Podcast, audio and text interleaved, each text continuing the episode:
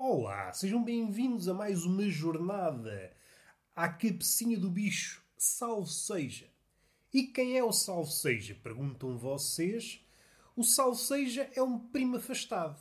O nome completo, Salve seja da Silva.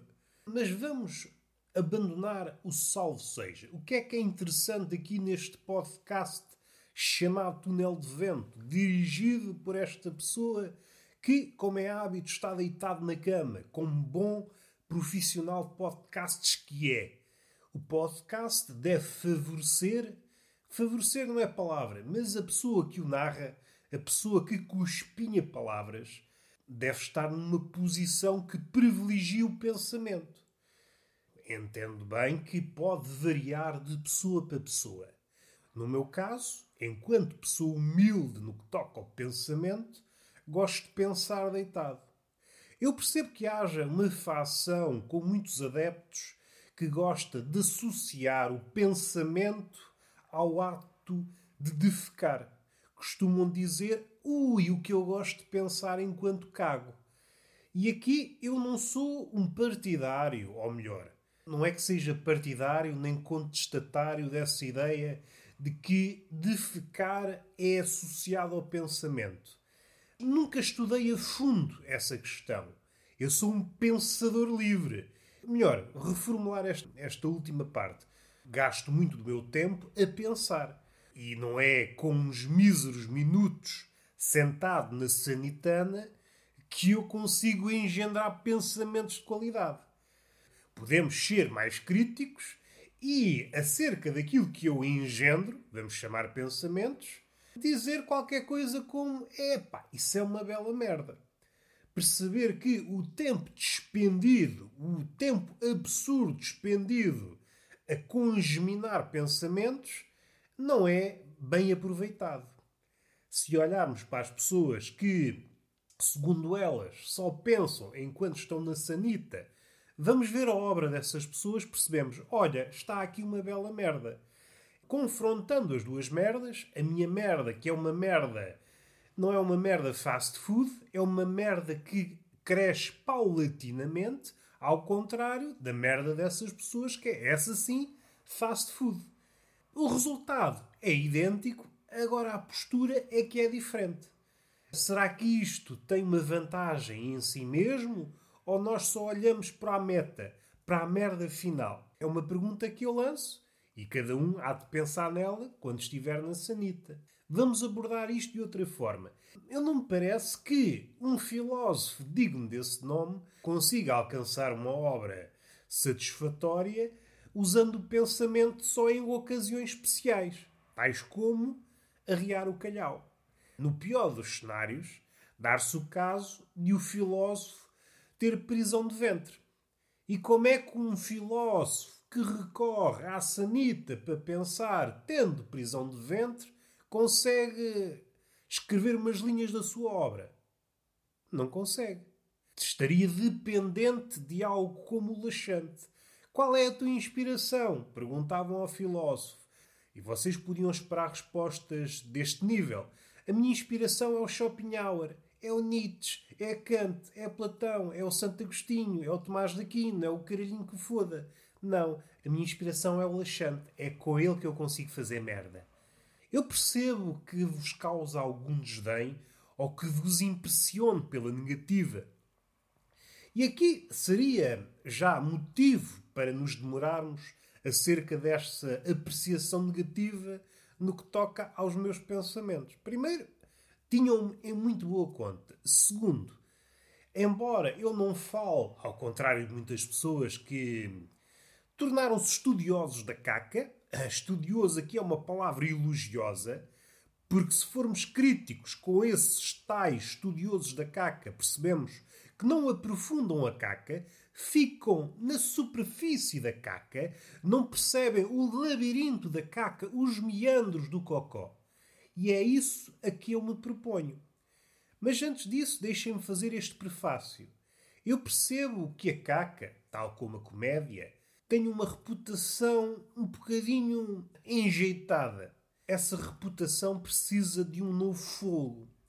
Se pensarmos mentes capazes, Minha mente está longe de ser capaz, é uma mente flexível no que toca ao bitite, mas elevá-la a um patamar de sofisticação seria, como é óbvio, incorrer num equívoco graúdo.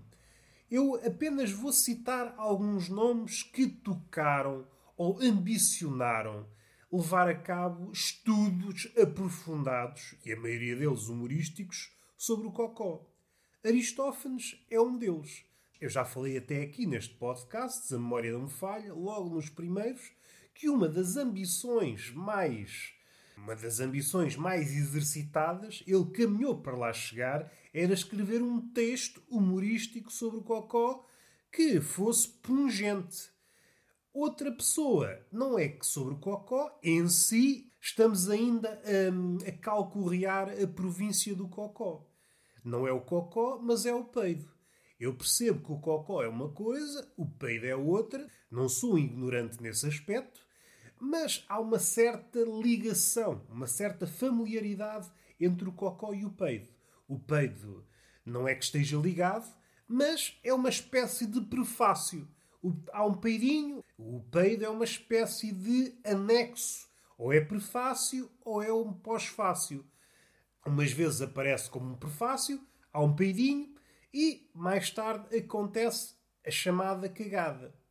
Outras vezes é um pós-fácio faz-se a cagada e o peido como que remata a cagada. Aqui houve a obra, e a obra aqui é revestida de vários significados. Nós utilizamos várias expressões para defecar, obrar, cagar, enfim, somos infindos nesse campo. O português, em vários campos, seja no campo da fudanga, que tem nomes que nunca mais acaba, seja no vocábulo norte, que temos formas de abordar a morte que nunca mais acaba, e depois no campo da comida também temos nomes que nunca mais acaba, e no campo da cagada temos nomes que nunca mais acaba. O português veio ao mundo para quê? Basicamente para três coisas: comer, foder e cagar. Ah, para morrer também, também para morrer. Mas morrer é uma coisa que, embora seja indispensável para concluir a vida de um bicho, nós, pelo menos falo por mim e grande parte da população, eu percebo que haja uma facção que se oponha a estas palavras, mas dentro do possível, nós fazemos o que está ao nosso alcance para adiar a morte. Isso pode ser para outro dia. Agora, fornicação, pelo menos do ponto de vista do homem, é uma coisa que nós não queremos burocracia. Nós não queremos burocratizar a fudanga. Há possibilidade de haver fudanga. Queremos levá-la a cabo nesse dia. É assim que nós operamos. A mulher, eu percebo que há várias fações, mas a mulher casada, qual é o papel dela? É uma cona kafkiana. É uma cona enquanto castelo ou enquanto processo. Nós nunca chegamos a ela. É muito difícil chegar a ela. Aí perde esse apetrecho kafkiano. O kafkiano, nesse sentido, do castelo ou do processo, nós nunca chegamos a alcançá-lo. No aspecto da cona, conheceríamos intermediários da Kona, mas nunca chegaríamos à Kona. É uma Kona kafkiana. Como se fosse o patamar máximo da Kona casada. É uma Kona kafkiana. Sinto que me perdi, estava a falar de um tema muito mais interessante, do português, que pode ser resumido a três, quatro coisas. Vamos eliminar a morte. Então o português resume-se a fornicar, a comer e a cagar. Três coisas, três formas de estar no mundo que se equivalem. Fornicação, sim senhor. Nós não queremos adiar, visto da minha perspectiva de homem, o homem, como nós sabemos, é um fudilhão teórico. Na cabeça dele, o que é que se passa? Há pensamentos dignos? Há. Mas a maioria das vezes estamos a, a fabricar orgias. É o que se passa na cabeça de um homem. No período refratário, faz-se a contabilidade e aquelas coisas menores. Comer é uma coisa que me apraz, eu gosto muito de encher o bucho, e temos a sorte de viver num país onde está repleto de iguarias. Há bom presunto, há bom queijo, há bom tudo. Uma pessoa pode encher o bandulho. A comida, como vocês sabem, tem uma ligação tensa com a fornicação. É boa em si mesmo, mas pode, porventura, funcionar como um escape ou até um substituto. Não há fornicação. Para onde é que o português vai? Vai para a comida. E vai muito bem. Não merenda cona, uh, presunto e queijo. E já vai com sorte. Enquanto houver presunto e queijo, uma pessoa pode dar-se por feliz. O resto é o fim do ciclo. A comida e a fornicação podem ser fundidas no mesmo vocábulo que é comer. E depois há outro, é o fim do ciclo. É excretar, cagar. E agora vamos aqui ao cagar. Dei um exemplo do Aristófanes, que já falei, mas há aqui um exemplo que eu ainda não falei. Swift, o pai do humor negro, o escritor de Gulliver, o escritor da Fábula do Barril. Ele tem um, um livrozinho que fala do peido. O que é que eu vou falar? Vou falar do peido. Vejam bem a altura a que é preciso subir de uma pessoa que está dentro da igreja, uma pessoa que foi o pai do humor negro, decide, vou escrever um livro sobre peitos. Só para verem o quão enganados estamos atualmente. Nós somos muito apressados para denegrir a cabecinha de quem diz coisas relacionadas com o peido ou com o cocó. No campo do humor, somos muito apressados, somos muito precipitados. Dizemos, este bichinho é de qualidade inferior. Ainda que esses juízos sejam errados, às vezes acertam, é evidente. Não é pelo facto de falar sobre cocó ou de peido que essa pessoa deve ser elevada a um patamar de erudição.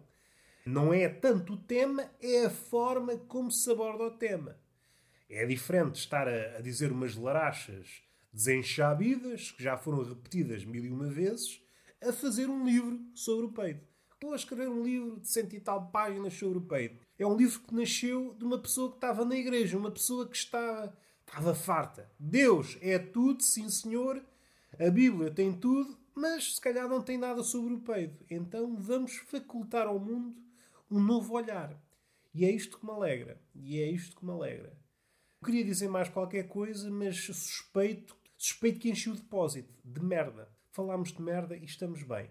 Acho que nunca houve. Nunca é uma palavra que chega a muito lado e temos que ser mais pacatos na nossa abordagem. Não é preciso nos enfurecermos com generalizações. Vou saltar para um tema que não tem nada a ver, posso regressar ao anterior, mas lembrei-me aqui de uma coisa. Estou a ler um livro do Mark Fisher e há lá uma parte que ele faz uma referência, não sei se é um filósofo, se é, o caraças, se é um pensador, o que seja. E esse pensador chama-se Jameson.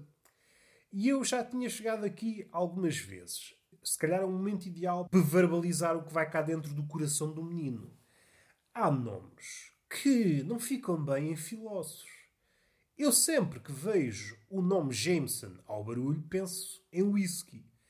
E não sei se é uma coisa bonita associar whisky, uma pessoa dá logo um salto de raciocínio, este gajo tem nome de whisky, é bêbado, logo o que ele diz é uma baboseira. Muda de nome. Podia ser Ruth Marlene. Se a Ruth Marlene estivesse a dizer qualquer coisa sobre o capitalismo e como vai beber algo ao stalinismo no que respeita ao amor pelo símbolo, o que conta é a aparência, não o que ocorre realmente, seja até na publicidade. Há um empenho absurdo para publicitar que a coisa está a correr bem e nenhum, e nenhum para que a coisa corra realmente bem. Se a Ruth Marlene dissesse isto, eu não duvidaria. Agora o Jameson, isto é um bêbado, isto é conversa de bêbado. E está fechado à parte. Voltando ao cocó, voltando ao pensamento, eu acho um absurdo aquelas pessoas que sentam na, na sanita e dizem que pensam. Cinco minutos não dá para pensar nada. A não ser que vocês sejam atletas olímpicos da cagada. É o meu último reduto, é o único sítio onde me deixam em paz.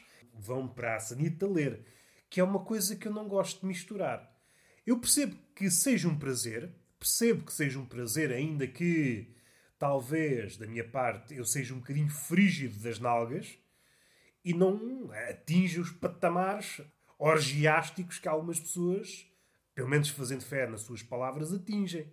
Eu vou lá, defeco, dá-me prazer e vou à minha vida. A minha vida fora da casa de banho há também um prazerzinho. Não digo que é um prazer uh, espampanante, gigante. Não. É qualquer coisa que dá para o gasto eu prefiro não misturar as duas coisas. Ler dá-me prazer, cagar dá-me prazer, Mas eu não quero misturar os dois mundos.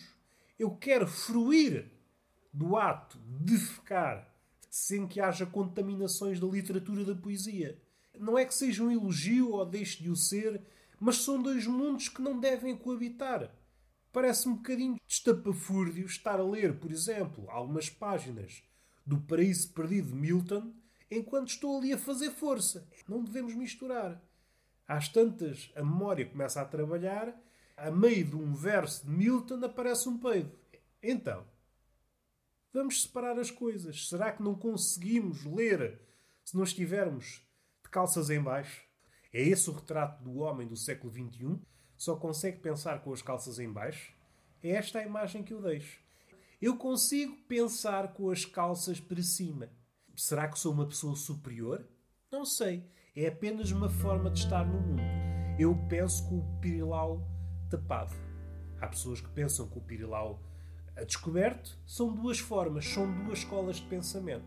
E está feito o podcast. Beijinho na boca e palmada pedagógica numa das nádegas.